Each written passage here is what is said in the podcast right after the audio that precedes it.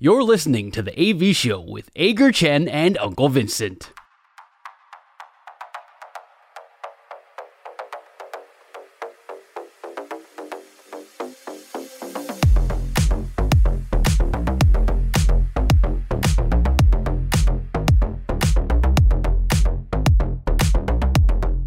周爽不爽是我们节目的第一个单元，我们分享上个星期发生在自己身上最爽的事情，还有最不爽的事情，不一定要跟运动有关，只要说出来能够开心就好。阿戴，你上个星期最爽的事情是什么？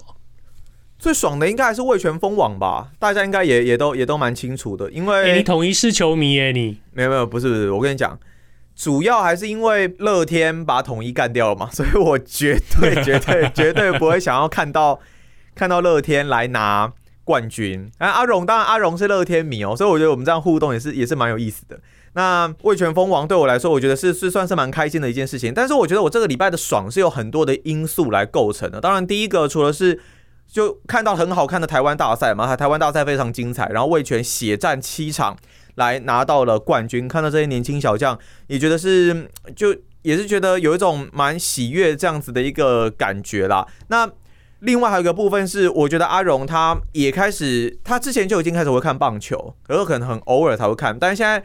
纵使虽然只是在台湾大赛期间，但至少他是每一场都锁定哦。就算我我不在家，因为我我可能二三站我在汉森这一边，呃，哎不对，三四站可能在汉森这边做转播，他自己在家里也是会看。对我他至少是已经每一场都开始锁定，然后也跟我说他明年会想要去呃乐天桃园球场去去看球啊，去体验一下现场的一个。氛围虽然虽然他不见得可能像我们这么钻研在可能比赛内容啊，或是各种部分，但我我认为棒球迷拓展应该就是这样子吧。现在开始会想要进球场看球，然后可能滑手机滑滑滑，也会听到他的手机传出的是那种可能棒球主播声音，或是可能棒球影片片段的一些声音。我觉得让他爱上棒球，虽然我们支持球队是不同的，可是。我会觉得有一种共同的参与感，然后一起共同讨论。他有一些棒球不懂的，可能也会也会来听我们节目，也会有什么问题也会一起来讨论啊，也会一起来就是闲聊啊。我觉得就有更多共同的话题，觉得很开心啦。那接下来就是今天开始，今天晚上开始要准备来迎接亚冠赛。那在接下来又还有冬季联盟，我也会参与转播。后续又还有亚锦赛，又可以稍微看一下巨蛋。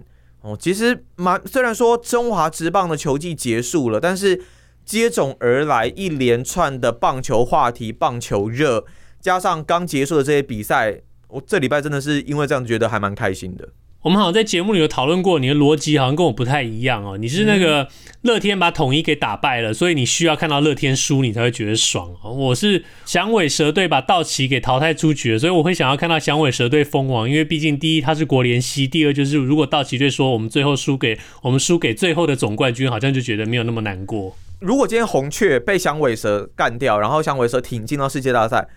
我好像也会支持响尾蛇，我不知道，我不知道为什么，我我觉得，我觉得可能哦，可能不是因为乐天把统一给解决，而是我我本身对于桃园队这支球队，我本身就没有太大的好感。说实话，说实话，好像好像是这样，就好像是这样。OK，这个节目通常都是我们彼此挖坑，想办法让对方跳。不过。听众朋友们，你们刚刚刚好见证了阿戴自己挖坑给自己跳，而且还自己努力的想要从里面爬出来。我们希望他 回家回家能够跟阿荣好好交代一下。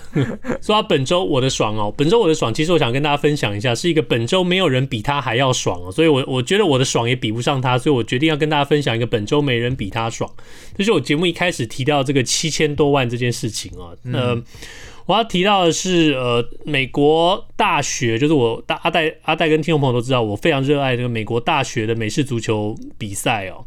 呃，有一个学校在德州叫做德州农工 （Texas A&M），是一个很不错的大学，然后他们的足球队有很很悠久的历史。嗯，那他们这个星期呢，呃，击败了一个球队叫做密西西比州立大学，这这个学校也不错，但是就没有那么好。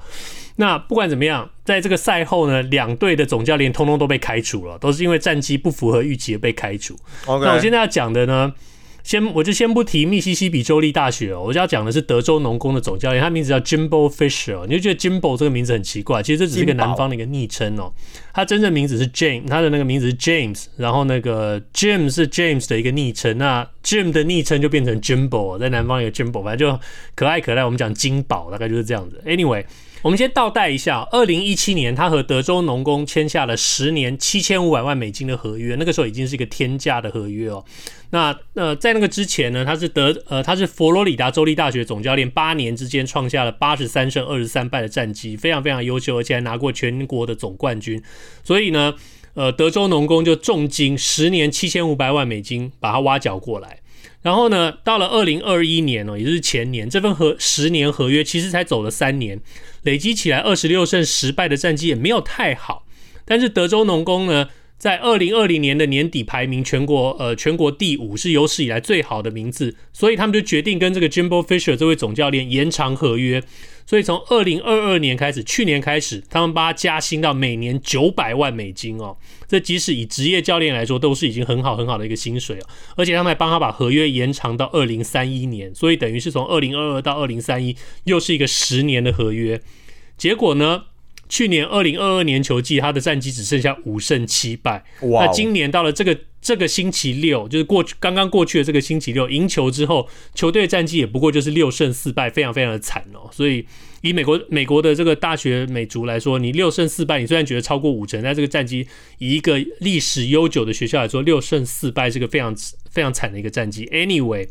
球队把他开除了，但是依据他们给他的那个延长合约，每年九百万美金的这个延长合约呢，算一算，二零三一年到期，所以你现在要把他开除，他又没有办下，他又他又没有做出什么错事，所以呢，你要把这些欠他的这些薪水全部全部通都付完，一路付到二零三一年，总共算一算要付给他七千七百五十万美金，而且规定是在六十合约规定六十天之内。就要先付给他百分之二十五，剩下的要在二零三一年前分批领完，算一算，他一年还可以再多领七百万。你可以想象这个合约吗？诶、欸，他们教练薪水这么高哦？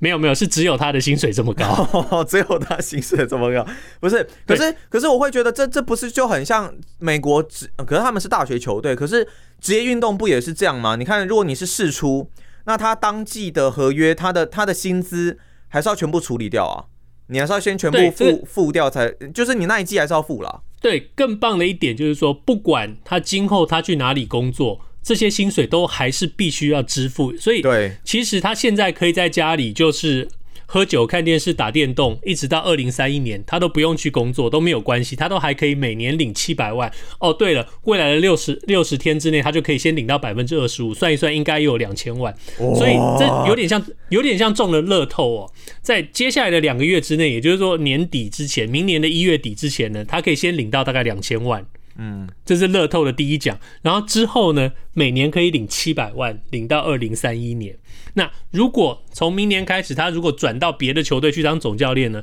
另外那支球队可以给他薪水，可以给他很低的薪水也没有关系，反正剩下的没他他有这个德州农工付给他，一直可以领领下去。我真不晓得该怎么想象这件事情哦，就是说你人家人家跟你说，你可以不用来上班了，我们还欠你七千多万，我们会给你。我觉得换成台币都是一个无法想象的数字，更何况这是美金，很无法啊！你每他是每一年，你说接下来每一年领七百万美金嘛，对不对？至少对，基本上平均他每一年领七百万。哇，一月底之前，对，一月底之前他可以先拿到两千万。除了这两千万之外，他每年还可以领七百万，领到二零三一年。你光台币七百万就已经觉得很够了，结果他是台币七百，哎，不，他是美金七百万，我真的。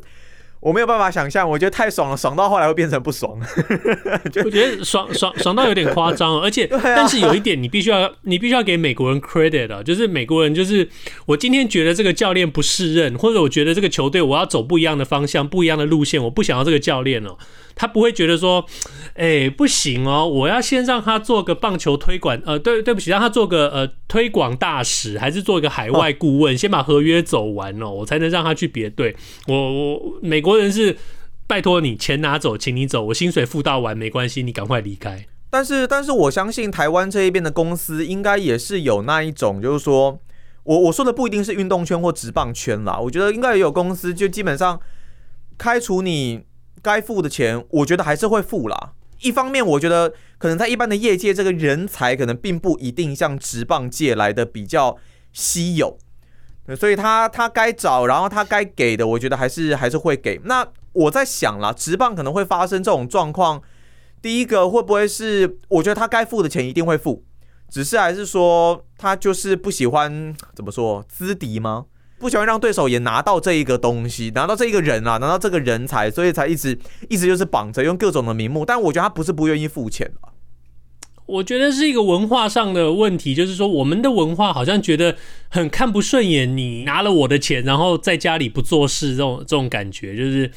就算你不是我的总教练了，你还是给我去基层推广棒球，或者是你给我去海外做些什么事情，或者是怎么样的。哦，OK，用这个来逼你，你如果要自愿离职，那是你的事情，是不是？你如果自愿离职，我就可以不用付你这些钱了。今天就是说，OK，对我合约还是这样。我如果辞我如果辞职的话，我就这那这个这个钱这个钱就不用付，球队就不用付了。而且我觉得，比方说，如果以林威助总教练的例子、前总教练的例子来说，是不是因为他也不想要台湾？我不知道是不是有个文化，就是一直不想要当坏人，就是好像。好像好像开除是一件很不会被大家所接受的事情，所以就是给你安排另外一个职位，然后就是我没有开除你啊，我就是把你做一个职务上调动，那实质上就是把你架空，好像很喜欢玩这招吼，大概吧，不过。我在想，这位总教练他可能今年的战绩并不是很好，球队表现不是很好。这个周末他可能觉得说，哈哈，我终于赢了一场比赛了，没问题的。明年，明年大家卷土重来，让我带领大家重返荣耀吧。结果想不到他赢了这场比赛之后，得到的是说，呃，对不起，教练，请你回家啊，谢谢你这样。但我觉得，我觉得这个阿萨里要学了，就是就是好好的地方，我觉得就是这种，你看一件事情该该断就是要断。然后该阿萨里就是阿萨里，我觉得这是可以学习的一个地方啦。好了，反正这就是，是这就是你的你的爽嘛，对不对？对我来说，本周没有人比 Jimbo Fisher 更爽，所以我就把我的爽让给他了。你不晓得你这个星期的不爽？代表代表他的爽。好啦，我我这这个星期的不爽，我不知道大家有没有看到那个女足的事件哦。主要简单来讲，就是说在中华足协这一边，他们。没有帮女足这一边的长期培训计划来继续的执行下去。那其实呢，在这个国训中心这一边，是一直有不断的来提醒足协，那希望他们可以去把这个计划、长期培训的计划一直 run 下去。那好了，当然结果就是足协这一边没有继续 run 了嘛。可是你连没有继续 run 这一个事情，那。没有给人家钱，然后这个计划中断，其实欠薪已经是行之有年了啦。但是你这个计划没有继续下去，却也没有告知女足国家队这一边，可能他们的教练啦，或是他们的球员啦，你都没有讲，然后就直接给人家断了这一个计划。我觉得这是一个很夸张、很夸张的事情啊。那。再另外来说，因为其实今年三月份的时候，足协这一边才进行改选嘛，那是由这个新任的理事长王林祥来上任。可是上任之后，其实。一直以来的财务状况，当然他是说前朝的归前朝的，我这一边我就直接不管了。可是你足协其实一直以来都是有着欠薪，然后都是有着债务的一个状况，不管是选手的薪资啦、裁判费啦、厂商的费用啦。那现在的这个体育署长郑世忠就是之前足协的一个秘书长嘛，那时候他还有一个所谓代垫的一个费用。不过现在足协目前看起来都是不打算。管这一些的问题，那我我觉得最需要去解决的，包括了球员的薪资啊、裁判费这一个部分，都是要赶快去想办法来去做一个填补，来去做一个弥补的。那我觉得培训计划哦，这个计划中断，我觉得算是一个最终的结果了。一直以来，足协都有着太多太多问题需要去解决，但是在我之前可能跟九宝这一边聊的时候，也会发现说，我们在别的节目也有聊过，也有披露过。足协一直以来，他都是在整个体育署辖下拿非常多钱、非常多钱的一个组织，一年可以拿这么多钱，但是你却没有好好的善用这一笔钱来去做事，我们总不免会有其他的一些想法。那又换另外一个角度上面来说的话，是不是代表你的人，你虽然有这一些人，可是不是代表你们的能力并不是来的这么的足够，你没有办法长期的去安排这样子的一个培训计划，那你没有办法跟厂商来有更多的一些合作，来招揽更多的一些厂商来做这些事情，所以才导致现在这样子的一个局面。我我我认为台湾的足球已经是现阶段我们可以看到，在其他各界人士除了足协的人士之外。在其他的各界人士努力之下，台湾的基层足球已经是俱乐部我觉得最成功的一个运动项目之一。虽然我们没有职业联赛，目前看起来我们也不一定需要有职业联赛，但在上位的人却没有好好的去努力，而是基层的这些人在努力，我们看到了成效。但上位的这些人到底什么时候要努力？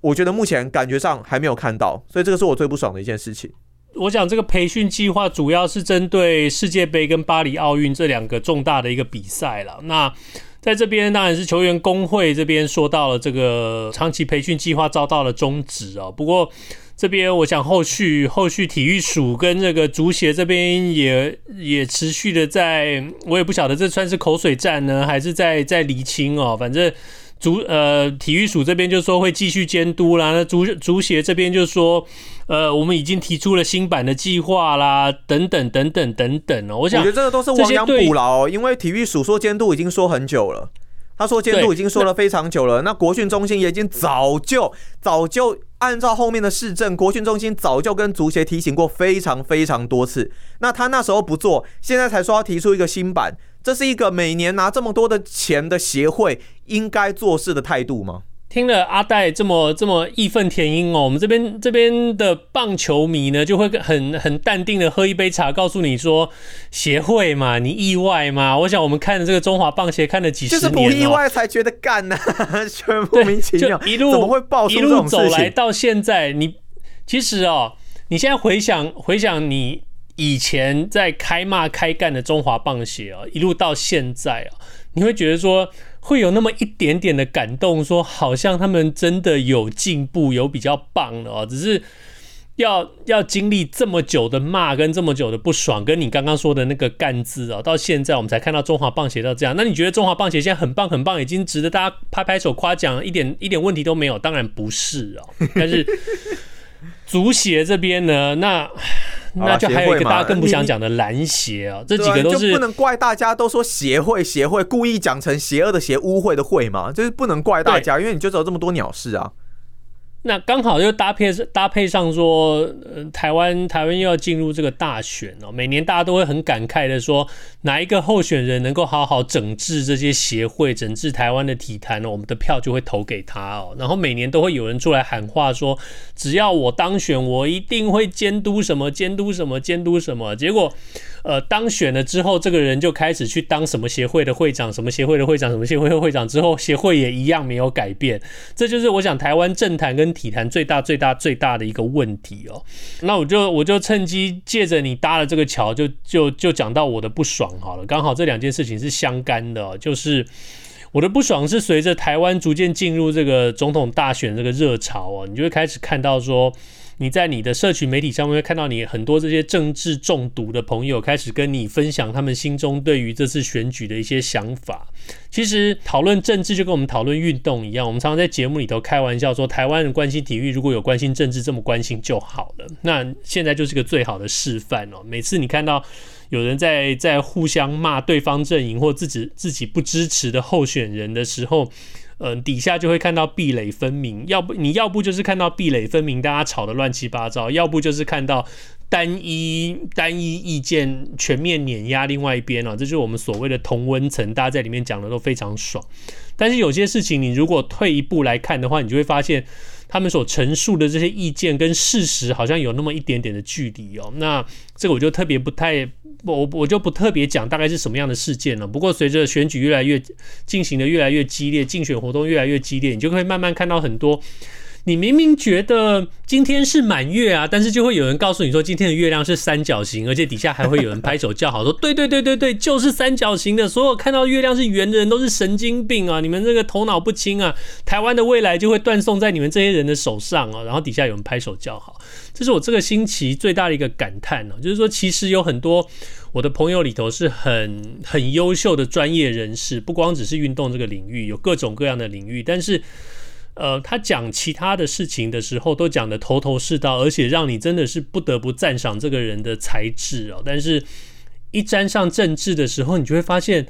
哎，先生，你讲的好像跟你平常的这个言行不太一致，这种时候就会让你觉得有点可惜，这是我这个星期最大的不爽。我记得之前好像不知道听，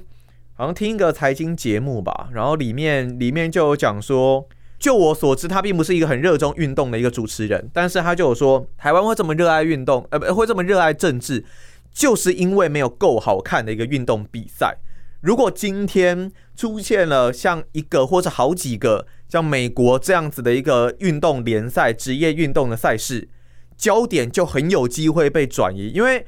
运动是一种非常运动比赛是一种非常能够凝聚人心，那又是。代替舞刀弄枪这样子的一个很正规的竞技活动嘛，你是可以明着来在场上做竞技的。如果真的是够好看，大家够投入，或许可以稍微瓜分掉一些关于政治的关注度。不过，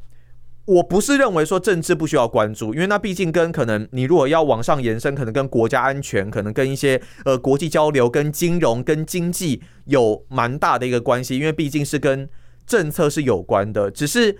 我也是希望说。我一个小小愿望，至少是希望我去吃排骨面的时候，这个电视墙上，呃，这个上挂在墙上的电视是可以放一下运动比赛的话，而不是一直每一次每一次去，不管我十二点去还是三点去，永远放的都是政论节目啊。如果从这个地方可以有一些看到有一些变化的话，那可能代表台湾的这个风气慢慢的有在转变了。对啊，你刚刚讲到说台湾的大家为什么这么关心政治，是因为运动太呃运动相对起来太不好看了。但是其实你可以换个方向来讲啊，就是说台湾为什么没有足够的人去关心运动啊？其实就是因为政治实在太荒谬了，关心 关关关心所有所有所有这些政治活动都让人家觉得实在是实在是，哎，我也不想说，但是就真的是太有趣了。我问你一个问题哦，你觉得？会因为一个选到正确的政治人物，或者是选到一个正确的政治团队，就能催生台湾有好的职业运动赛事吗？或是有好的一个运动风气吗？我觉得要有人去愿意做这件事情。那想要去做这件事情的人很多，愿意真正投注投注心力下去做的人，嗯、不够。最主要的一个原因就在于说，政治这个东西就是选票。那很明显的大。在大家的认知跟评估之下，都觉得关心体育、关心运动对于选票的帮助并不大，这是最最最遗憾的一点哦。对，你在在美国，你有很多很多其他的事情，呃，可能都比运动重要。但是一个政治人物，平常他不会对运动表态，他如果对运动表态的话，他必须是会受到，他必一定会受到严格的检视啊。就是说，你如果真的胡说八道，你今天。今天那个穿着洋基队的球衣，戴着红袜队的帽子的时候，你真的是会真的，真的是会被人家干翻哦。但是在台湾呢，你就会有那种什么一人一封信拯救王建民之类的那种事情发生哦。虽然是几十年前的事情了啦，但是我相信当事人现在想一想，也会觉得自己当年怎么那么蠢哦。但是我希望台湾能够从能够从那个地方一路走下来，能够有进步啦。协会回到你刚刚你的不爽。协会的进步很难很难，真的你很难去看到，因为我想很多很多运动迷都讨论过，说台湾这个呃协会的存在的方式哦，跟运动的发展哦，就算就算政府给再多的经费哦，那个呃所有这些国际上的赛事，很多时候都需要靠协会的这些有力人士去筹募这些经费，协会有其有其存在的必要，也有一些是。你不能说他是不得不饿，但是就是说，为了让选手能够有比赛的机会，能够有代表国家出去为国争光，甚至为自己成绩进步的这个呃努力，要得到这些机会，必须必须靠的是成立协会，或者是呃怎么讲，支撑着协会的这些呃商务人士。但是不管怎么说。政治中毒让我很反感，然后协会的邪恶让阿戴很反感，这是我们这个星期的不爽。没错，呃，如果你是第一次听我们节目的听众呢，欢迎你加入这个每周四更新的运动类型聊天 Podcast。你今天又听到了，我们不光只是讲运动，我们也讲政治，还呃有的时候我们还会讲更多更多奇怪的怪人怪事。当然，如果你对我们节目有意见的话，欢迎你到我们 Facebook 的粉丝专业留言，让我们知道。我们下个星期见，拜拜。拜拜。